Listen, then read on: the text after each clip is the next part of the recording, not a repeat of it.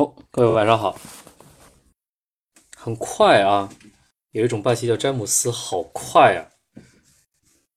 啊，有一种霸气系列的朋友们，你们来的都好早啊！我就这么一说啊，就就就开个聊天之类的，你们就都过来了。对，夜聊会啊，没什么聊天的实质内容哦，包括说。呃，确实好多好多听友在说还不更新，还不更新什么的，因为没什么可更的呀。对我来说，就算是有球，我都不怎么更新，更何况现在连球都没有，什么都没有啊！新冠肺炎以来的这样一个状况下面，老美那边啊吃不消了，对吧？咱不知道什么时候能看到 NBA 这边再有球赛可以打。前几天还说呢，说肖华也好，球队的老板也好，都在致力于说让这个赛季能决出个冠军，不管以怎样的形式。现在毕竟呢还是五月份，五月份呢按照正常来讲的话，应该是打到东西部的小半决赛了吧？哦，小半决赛了，哦，或者是第一轮的第一轮末，我就。我印象中间应该是到快小半决赛了。呃，NBA 不是八号空场比赛吗？确定了吗？确定了吗？谁跟你说的？老美那边新冠肺炎还惨着呢，还惨着呢，不可能那么快复赛的。我看看有新闻吗？今日要闻没有啊？我我点着虎扑呢，真是不可能，真是不可能，要要要复赛之类的。因为确实，在我前几天听的新闻，除了那个美职篮之外，除了美职篮之外，西班牙那边，因为西班牙那边的新冠肺炎，包括意大利，都开始往下走了，就是所谓的他们那儿的拐点，应该是他们有信心已经出现了。哦，已经出现了，所以在那边也开始在说，尤其是西班牙那边也开始在说西甲什么时候恢复，也开始商量这个事儿了。但是呢，商量归商量啊，商量归商量，嗯，现在这个想成型，基本不可能，基本不可能。呃，NBA 这边呢一直在说空场，就空场这个事儿都不一定说能通过，更何况说开赛了，按照。目前的状况来看呢，确实像体育类的比赛，你想要观众大面积的进场，这个放在哪儿都不合适。就算放在疫情很确实控制的相对不错的咱们国内，也还没，也还不合适。CBA 哪儿开了呀？谁告诉我 CBA 开了？大哥别逗我吧！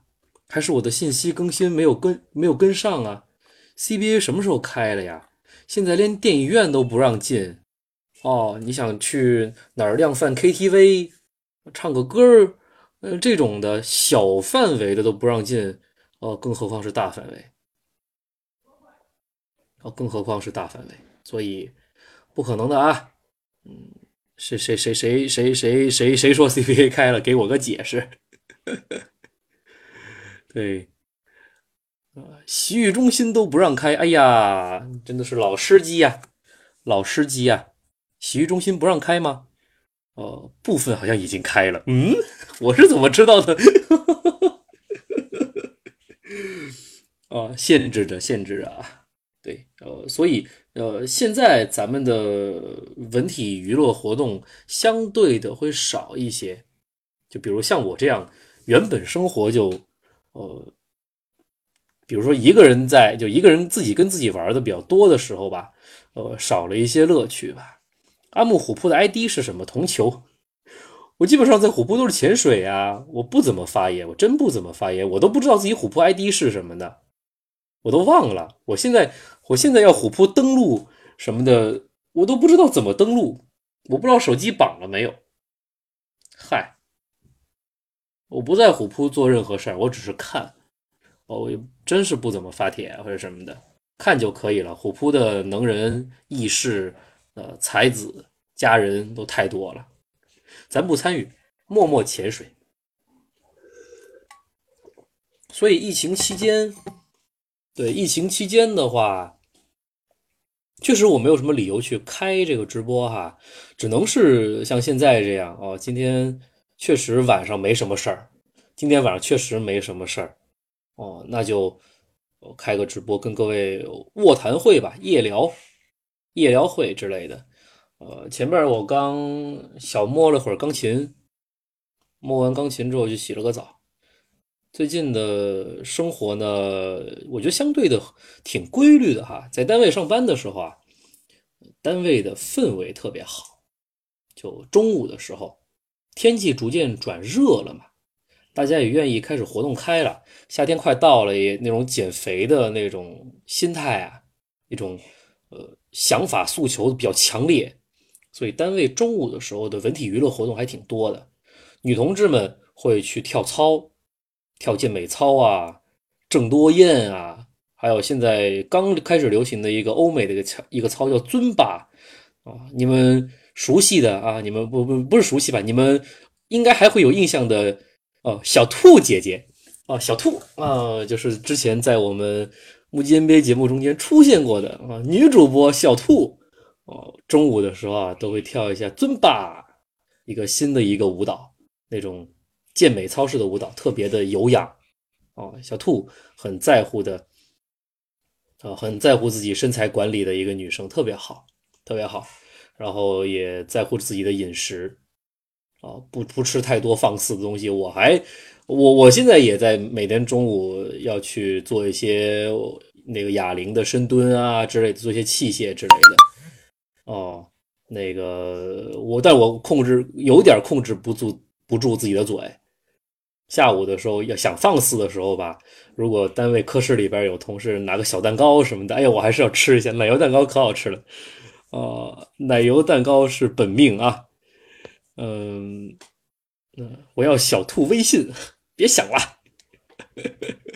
别想了，对，然后中午的时候确实啊，有同事在打乒乓球。单位没有羽毛球场地嘛？乒乓球桌还是有的。有同事几个中午在打乒乓球，我在健身房，单位有健身房哈，我在做哑铃的东西。偶尔晚上如果在那儿加班，加班完了还会还会去健身房继续做做一些哑铃，或者是跑步机上跑步。这两天五一假期，我早上起特别早，就生物钟开始变早了哈，然后会晨跑，会去晨跑一下，啊，特别有意思。别别别，各位各位不用疯狂打 call 啊！小兔是谁呢？看来不是老听友啊。在木金 B 做第四年还是第几年的时候啊，呃，有段时间咱有咱有一位女主播代班啊，有一位女主播代班哦，因为那段时间我的嗓子废了，但是要那个时候还有那个固定更新，貌似是木鸡周刊的那段时间吧。木一周刊要一周更新嘛，要周更，所以来不及了。我嗓子废了的话，临时叫了女主播过来。对，她在哪里播？就在以前第四季的时候吧，第四季还是第五季的时候，有段时间有个目击周刊系列节目，哦，是有女主播的啊。我我说我说一说女主播 就有骚动。你的师妹现在不播了是吗？哦，我自己都不播好久了，我的师妹都不知道去哪儿。哦，完全就不说，我已经记不起这个事儿来了。天哪，哎，千人血书秀复播周刊，哎呦，首先忙忙哦，其实其实忙忙总是我最好的理由哈，就是忙总是我不更新的理由。呃，周刊啊，嗯，确实得有内容，其实得想好久的。哦，怀念木鸡周刊哈，怀念每呃在在群里面收一块钱一期的，两块钱一期的日子是吧？一两块钱一期，我也真的是，哎呀，那个时候想想把这个商业化呀，天哪，这样难难哈，干货多，现在干货少了，看球看少了呀。然后其实现在，呃，因为随着整个球迷群体，包括大神们，呃，整个球迷。球迷界的大神们越来越多，有更多的球迷掌握了很好的一些数据分析的一些模型也好，分析的一些素材或或者分析的一些方式也好，相比起来，数据分析这块其实是我的弱项啊，不像咱们群内有数据分析的大神，对吧？比起来，我的数据分析真心是弱项，我只能凭自己的感官，或者说凭自己的观感，呃，去告诉各位，啊，这个战术怎么打的，那个人怎么样，我只能这么去想。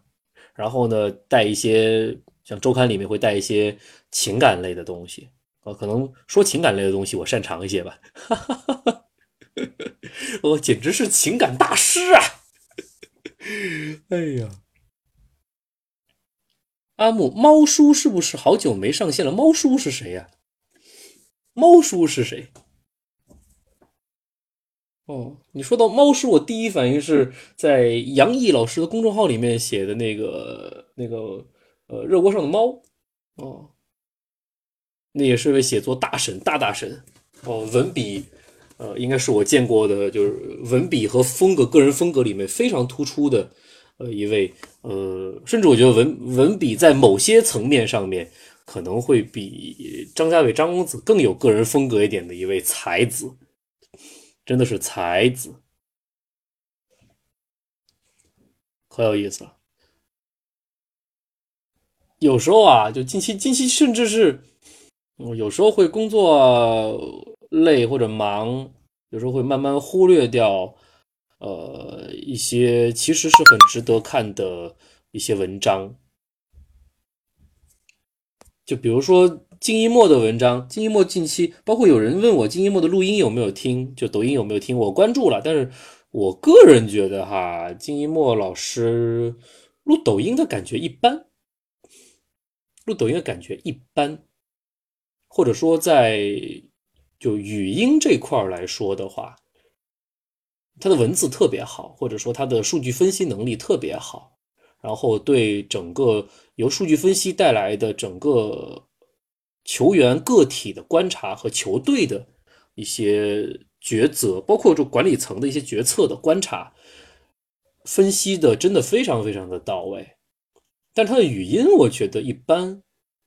我现在刷抖音也好，怎么样也好，我听的语音最舒服的依然是王猛跟那个杨毅，哦，这几位，这几位在做像有求必应的时候，就那种那种感觉。包括他现在把有求必应的一些部分的选节放到抖音上面去播，哦呦，听着可舒服了，听着可舒服了，配上一些音乐，就真的是国内最好的篮球评论，就应该长这样子的。在我个人观点，就应该长这样子的。哦，金一墨的文章太长了，没耐心读完。我觉得确实哈，如果是 NBA 的一些文章，因为数据分析量确实特别大，他自己写这样的文章其实很辛苦的，很辛苦的。呃，各位统计一下金一墨的文章，如果说有心去看的话，他的文章一篇的字量好几千字啊，哦四五千字，如果是长篇的话，四五千字一篇文章的分析啊。阿木有看狂言什么什么没有？没有，没有，自己现在手头看的都来不及了呢。呃，就像有人问杨毅老师说，怎么样才能像杨老师这样写出这么好的文字来之类的？你先写满二十万字呗，你先写够二十万字的文章再说。你先有二十万字的基础，就你写篮球评论也好，写什么也好，有够二十万字了，你再来想说啊，我的水水准要往这种专业去考。我不知道我以前写目击 NBA 当时录播那个阶段。我的稿量有没有到二十万？如果是那种很长篇的话，我我写过大概是也是四五千左右的量一期，一期读下来大概半个多小时的那种录播的量，有过的那种季前分析之类的这种东西，我写过四五千的量，应该是四五千吧，合着上万？我上万过吗？不知道。阿木唱歌好听吗？不说不说不说。不说不说，哦，说自己唱的好听，有有种吹牛的嫌疑。段王爷必看，呃，对，段王爷啊，国内第一次密，嗯，国内第一次密，段王爷，段王爷的更新不是特别多，不是特别多。杨老师那块，反正我说了，我我最喜欢看的是热锅上的猫，猫三，猫三是叫猫三吗？一时名字都想不起来。猫三的文字是我读着是最有意思的，因为呃，猫三猫三会开车，猫三会开车，各种开车。呃，文字中间呃冷不防的给你来一呃，就就就就就开个车，又很不经意的来，就很好玩，很好笑。对，最懂球的锅炉工，对，是这样的。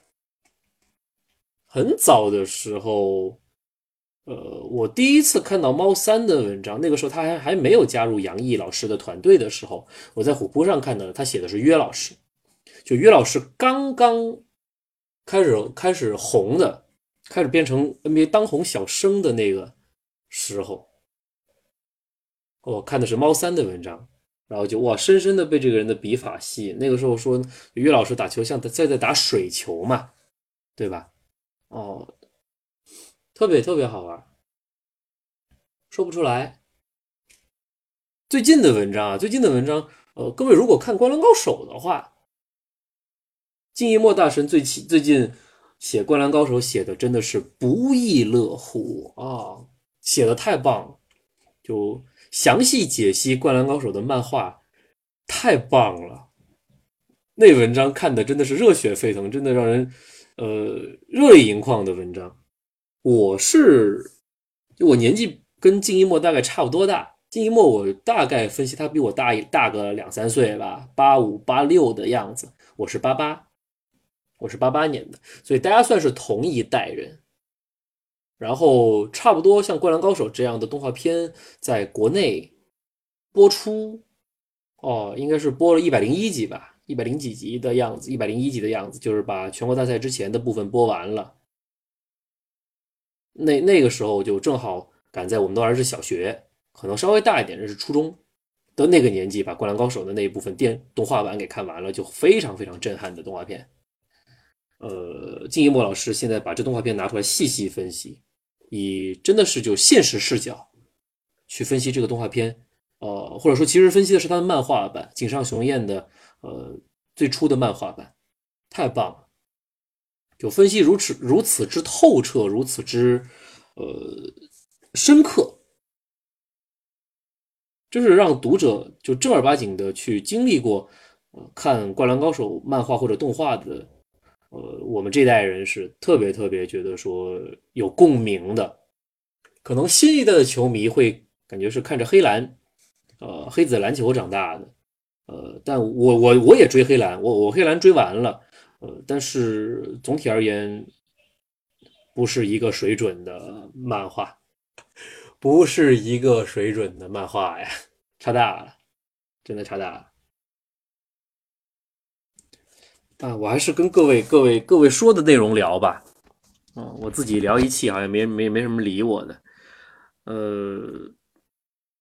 最后之舞我一直在找，我之前在 B 站上面，我在我在我在 B 站上面，我最早的时候看见十集的版本都出来了，不知道是哪儿盗版盗来的，资源流出哈，流出十集了，我就看了一集，我就慌了，哇！第一集的结尾，第一集说到就开始说乔丹的故事嘛，从九九八年那个赛季，九七到九八赛季切入。然后开始回顾乔丹职业生涯，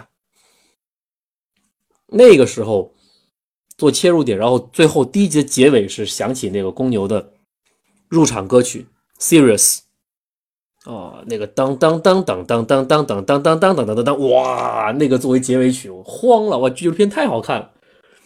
后来第二天发现这个被和谐了，没了，只留出两集。第二集讲皮蓬的，哦，讲皮蓬那个时候闹那个合同矛盾的那个事儿。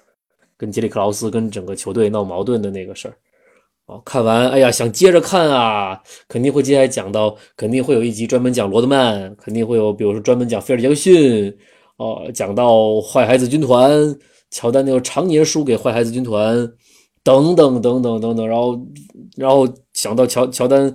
最终迈过坏孩子军团，然后到总决赛打魔术师，迈过魔术师这个坎儿，拿第一个三连冠，怎么样？棒打棒球，再打第二个三连冠，等等等等，这些故事一集集来，找不到了，我找不到资源。哦，我找不到支援，第三集、第四集我都找不到。哦，第三集、第四集我都找不到，在腾讯视频上面搜搜不到，可可怜了，搜不到。我等着未来再出资源吧，会出的。哎呦，这样的片子是真好看，这样的片子是真好看。这种纪录片哈，哦，感谢感谢感谢送送送礼的各位啊，感谢送礼的各位，各位破费了破费了，地表最胖一八三，好破费破费了。闲鱼上可以找到找到链接是吧？然后给你个给给你个地址，能能让你下载是吧？OK 的，OK。我觉得这片子值得收藏，值得收藏。NBA 很多的好的纪录片真的是值得收收藏的事儿。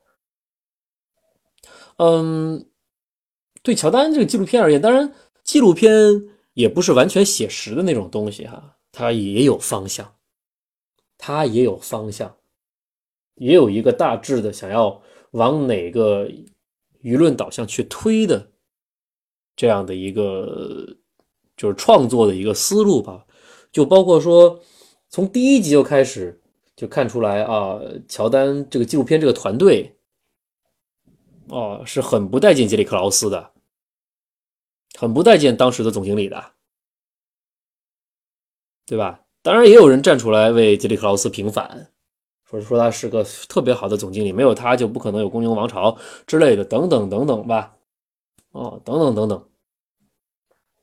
这个纪录片是把杰里克劳斯当做一个典型的反反面人物的反派的，啊，一二两集就很明显就是在渲染这个事儿，啊，所以事实是怎样的，咱们不不多追究，对吧？历就这个跟历史是一样的，纪录片就像是历史，哦，谁对谁错，对吧？那那那历史是由帝王书写的呀，所以这纪录片乔丹书写的没毛病啊，对吧？乔丹，呃，他有资格去书写跟他有关的任何历史，对吧？苏军老师认为乔丹纪录片这个时候出来并不合适。我我这出来有个背景啊，就是其实是这个大背景是有人开始说勒布朗的历史地位了。哦，以前乔丹不屑于跟。跟跟跟跟别人说这个事儿，哦，但是因为有一部分人先站出来渲染勒布朗詹姆斯历史地位了，哦，所以乔丹那个时候觉得说，哎呦，该该出来表个姿态了，就朕不给你的你不能抢，哦，不能抢，是这样的一个状态，在这样的一个背景下，才有了这部片子，说，哎，剪出来吧。反正疫情期间也没什么东西可以看，就看这个呗，我就出来了。也可能是要，比如说，呃，挫一挫勒布朗球迷的，呃，一些或者说舆舆论引导吧的一些锐气。好，包括在虎扑上面，各位不觉得吗？就乔丹纪录片在出来之前也好，出来之后也好，就大家一直在讨论这个事儿。哦，说詹姆斯的历史地位与乔丹相比要怎么样怎么样？呃，很多人甚至说詹姆斯已经是 NBA 历史第一人了，等等等等。哦，这样的言论就很多嘛，对吧？但是我我当然我个人觉得说，主流言论中间、主流观点中间，乔丹历史第一人的位置暂时还动不了，暂时还动不了。哦。老詹这边，呃，就是就都说什么乔丹的荣誉，乔丹所获得的荣誉减去呃勒布朗所获得的荣誉，中间还隔了个奥尼尔，对吧？就呃就乔丹的获得的 MVP 数什么或者总决赛 MVP 数什么减掉之类的，就中间隔了个奥尼尔，哎，很有意思。对乔丹历史第一，公认的开开始打问号了。别别，地表地表最强一呃最胖一八三，您给我打那么多钱，我就不跟您争了啊！我就不跟您争了。咱不争这个事儿啊！您您都您都您都打赏这么多啊，对吧？哎呦，邓肯都不如马马健马健老师不今天刚站出来，我说哎呀，不要曲解我的意思啊。嗯，很有意思啊！大家大家反正现在。哦，就说来说来说去啊，很有意思。就就就，咱不争历史地位，真不争历史地位。哦，这这种关公战秦琼的事儿啊，哦，呃，因为很有意思。像那个有求必应，我还没看完整版哈，也在讨论这个事儿。呃，杨毅、王蒙两个人在辩论嘛，谁是最伟大的教练，谁是最伟大的球员，对吧？把乔丹、詹姆斯、科比这三个人放在一起进行相关的比较，等等等等啊。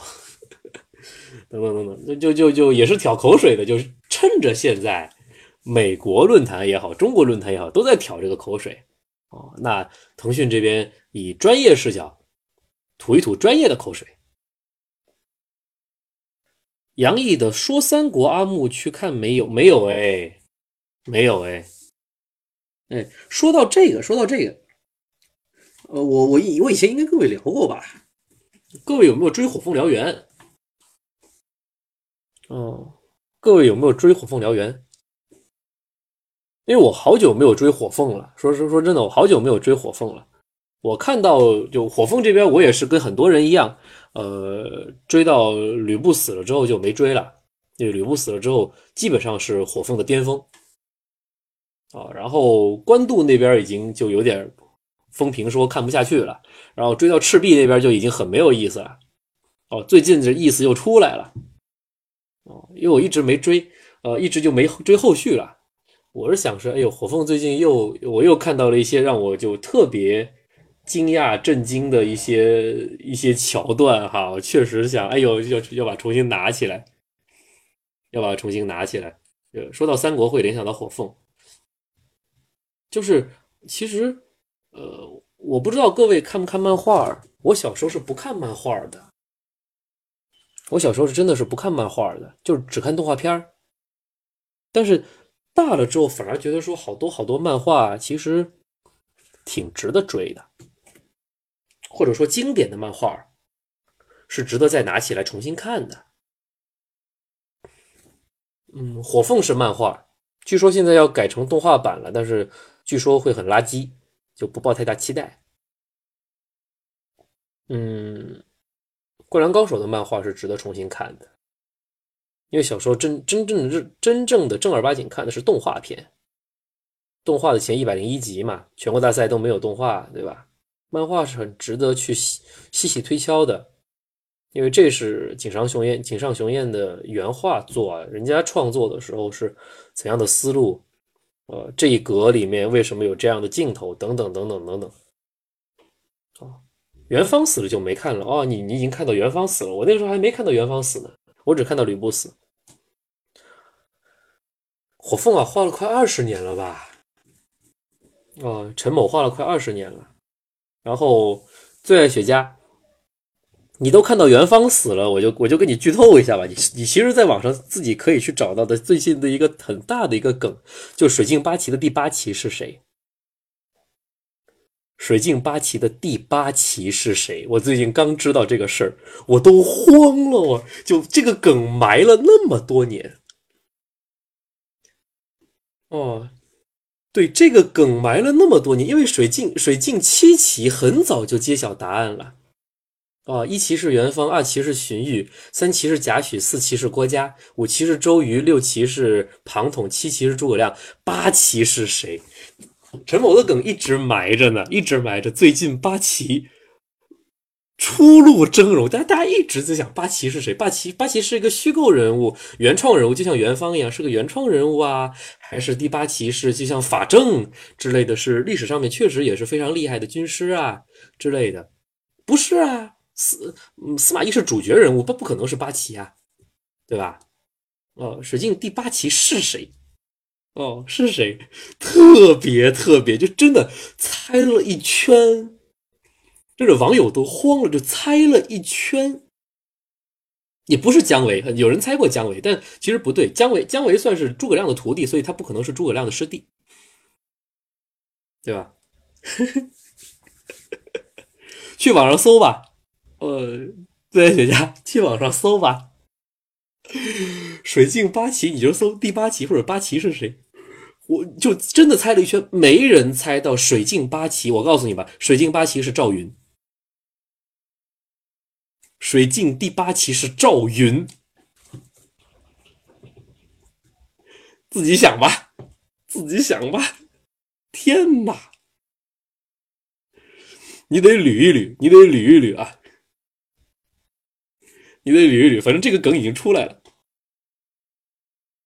呃，阿木今天聊啥？刚进来就随便聊，今天聊到什么是什么。刚刚聊到那个呃，一个就是反脸谱化的三国漫画，叫《火凤燎原》，蛮著名的一个港漫。哎，武将，不科学啊！它的设定是这样子的，就谁告诉你赵云是武将啊？在那个漫画里面，谁告诉你赵云是武将啊？赵云那个漫画里面主角是谁呀？除了主角是司马懿之外，另一个主角叫燎原火啊。燎原火改名赵火，然后指了一下天，刘备就赐了他一个名字叫赵云，对不对？赵云这个名字是刘备给给燎原火取的，对吧？所以水镜八奇如果他也叫赵云，这其实是合理的，他其实是合理的。很有意思啊，就就让名字之间出现错乱，名字之间出现错乱之后，这个可以让作者有更大的发挥余地，也让读者根本想不到会是这样一个结局。哦，当然作者没说，那还没写到说直直白的告诉你这是赵云，就是个赵家村的一个人。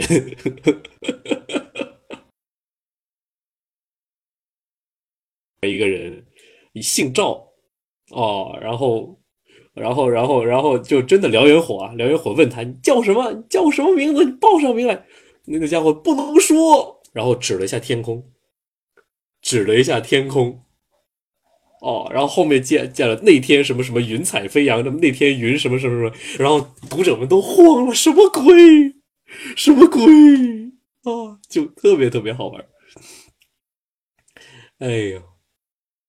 因为呃，后期会变成一个，就是后期会变成呃，你知道，我知道，你知道，我知道，就是大家都是开上帝视角，你知道，我知道，就我知道你的阴谋，你知道我的阴谋，就我知道了，你知道啊，你知道了，我知道，你知道，就变成这样一个螳螂捕蝉，黄雀在后，在后，在后，在后，在后，在后，各种在后，呃，就显得就没有什么太大新意了。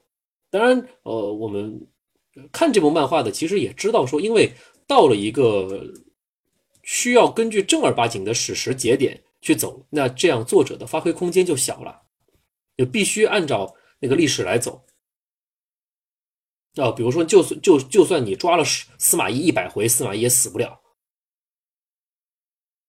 哦，对吧？就是你你你是能猜到那个结局，因为历史就这么发展的。但是，呃，火凤的一个创作思路就是，我肯定得按照正史走，在正史的过程中间去反脸谱化，对吧？不像《三国演义》或者《三国志》《三国志》里面把那些人的风格固定掉，就把那些人的风格给颠覆掉。但是历史还是得跟着历史走，啊。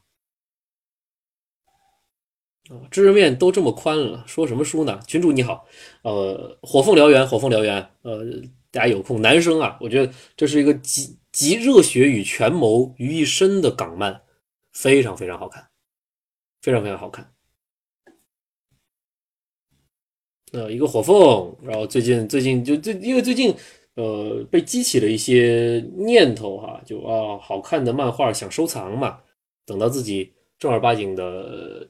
如果未来什么时间就就就能自己成家的话，自己成家的话，自己家的书架里面要有哪些藏书，都要想到火凤，我是想收藏的。然后灌篮高手的部分想收藏的。哦，最近的井上雄彦其实借着灌篮高手最近的又一些被一些人怀念哈，井上雄彦的另外一部漫画也是他近几年吧，近十年十几年之内。呃，最新创作，那就近十年之内最新创作的，这什么鬼？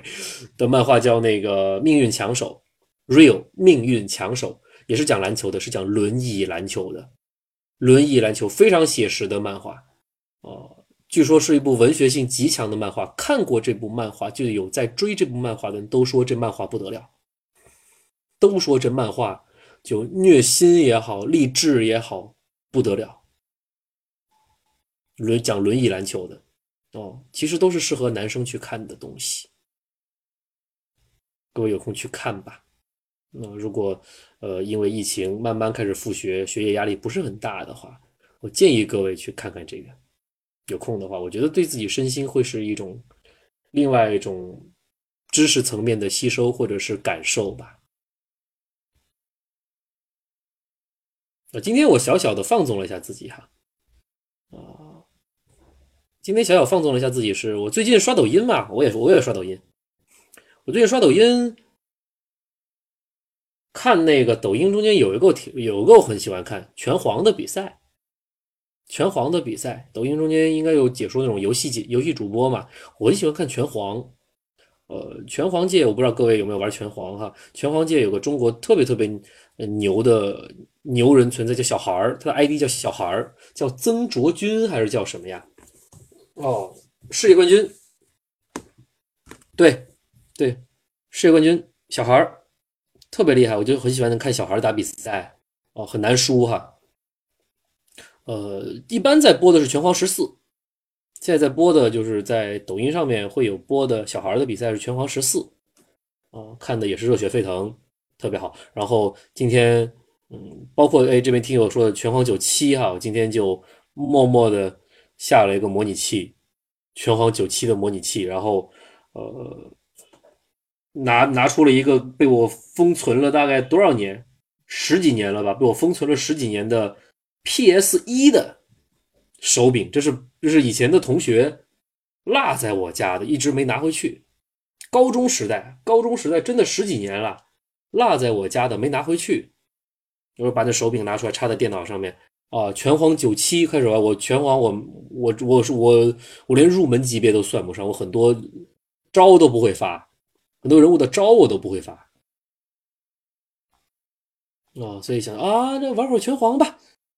哦，玩会拳皇吧。拳皇还有更新吗？我不知道。现在我能看见的，呃，网上有游戏对战视频的拳皇十四，挺华丽的呀。拳皇十四，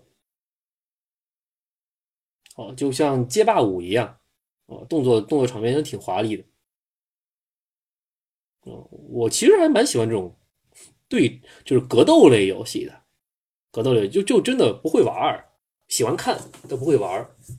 就喜欢看像街霸一样，街霸那个时候有画面大改，应该是街霸四吧？街霸四我以前曾经玩过一段时间，嗯，就就只会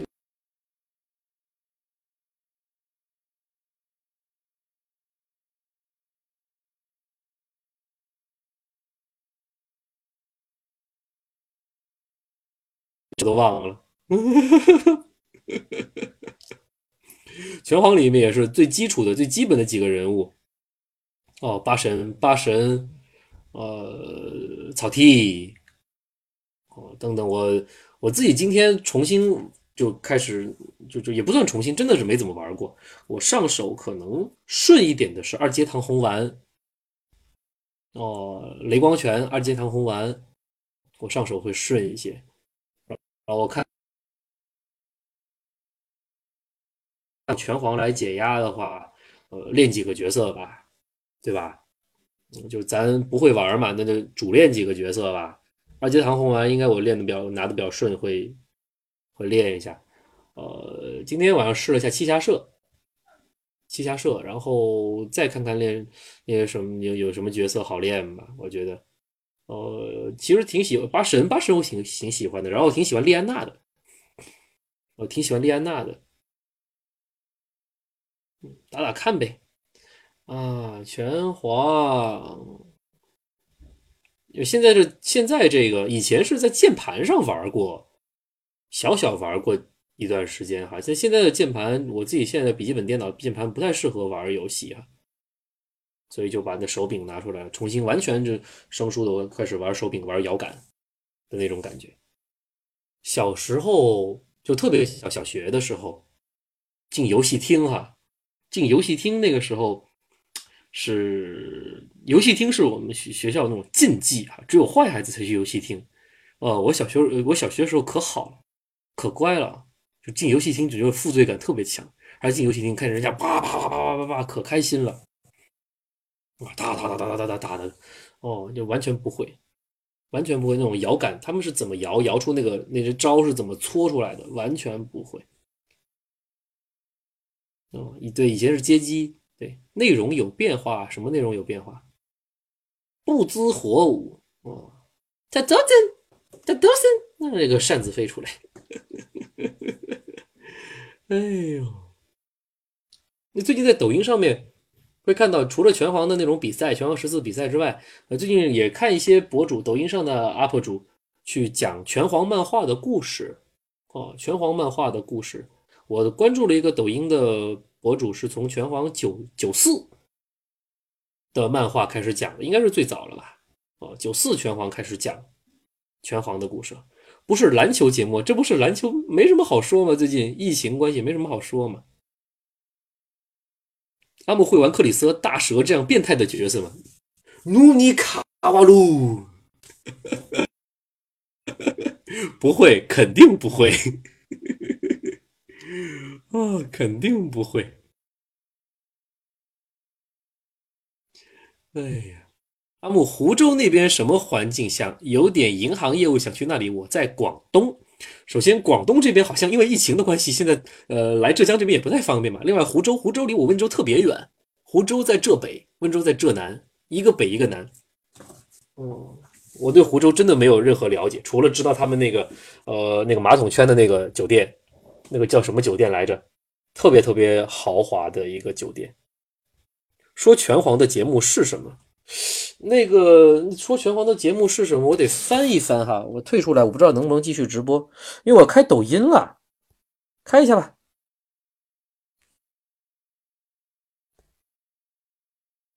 呃，我现在还能还能听到我说话吗？说拳皇的节目叫情怀。哦，呃，抖音你搜情怀，就就是那个情怀，就特别有情怀那个情怀。你搜情怀，他头像是一个麻将的麻将字儿的一个南南风的那个南那个麻将哦，我觉得他说的那个小孩的那个解说，就说小孩的比赛的解说，说特别棒啊，也确实是个厉害的呃抖音博主，就懂拳皇的才知道说这招是什么情况，哪些招是连招没连上，哪些哪招什么情况，哪失误哪没有失误，怎么样怎么样，嗯。哎呀，哎呀，十一点多了，十一点多了。阿木玩红警吗？没玩过红警，没玩过。高中刚毕业的时候玩过一段时间的星际争霸一，后来大学的时候出来了星际争霸二，小玩了一下，电脑配置后来跟不上，也没有更新了，就都放弃了。星际争霸一玩过一段时间，我有个特别好的高中同学。他是星际争霸一非常厉害的高手，真的就就在在那那种那种国服上面，哦，是能打出排名来的那种那种级别，特别厉害。嗯，他现在人在人在荷兰，还挺想念他的。嗯，对，星际争霸一当时他带着我玩。阿木结婚了吗？没有，没有。哎呀。情路坎坷啊，情路坎坷啊！哎呀，电脑上也没什么女友呢，不是不是应该说说舔狗的吗？这么优秀的一个人，想当初也拿钢琴假装女朋友。说到钢琴。好吧，那没事干，给各位抚上一曲。嗯，给各位抚上一曲吧。抚完这一曲，差不多，各位也差不多，各位也歇着吧。啊，今天就随便跟各位聊聊些有的没的。哎，要跟各位抚上一曲啊。我其实前面，呃，九点十点的时候，哎呀，九点十点的时候摸过一会儿钢琴。哦。以后可可能开一期关于《灌篮高灌篮高手》的解说吗？当然可以啦。各位能听见那个琴键声吗？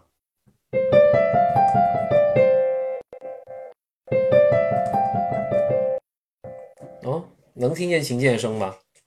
能是吧？OK，OK，好，呃，以前我曾经发过一个，就是关于我为什么弹钢琴的这样的一个，呃，这是这这这样一篇文章吧。这样一篇文章是发在公众号里边的，呃，这中间涉及到了就自己弹钢琴的原因是受了一个意大利的钢琴家的影响。这个钢琴家呢，有个曲子被附到了马刺的一个视频里边，对吧？所以开始了解这个钢琴家，觉得钢琴家意大利的这个老头子挺挺好的。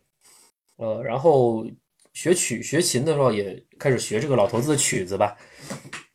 好，正式的，下面呃夜深了吧，给各位。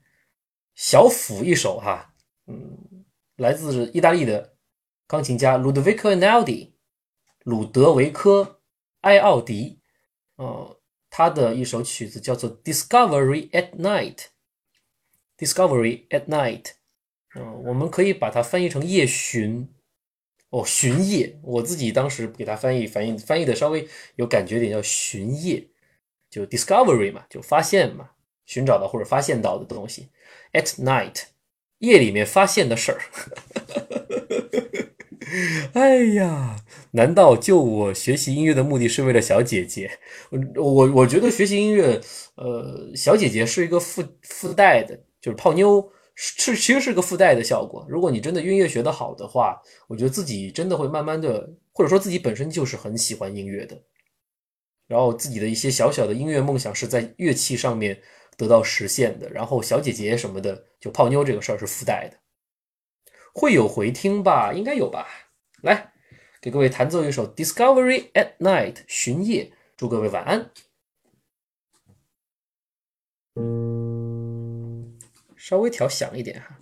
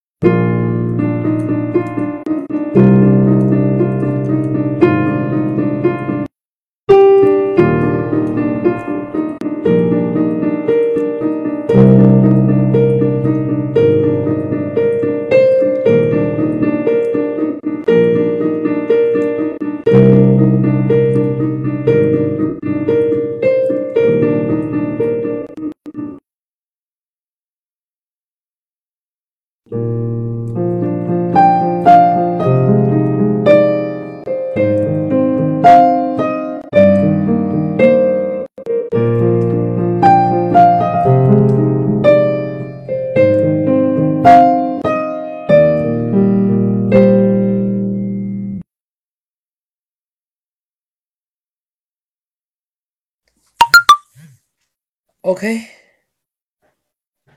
好了，今天的直播就到这里吧。啊，刚刚弹了一曲啊，中间小失误不断，还出现了两三处大失误。哎呀，直接把曲子弹错了。果然啊，自己一个人弹跟呃，就是至少说明显知道有人在听的感觉，心理状态还是不一样的。哦，明显有几处大失误，错了。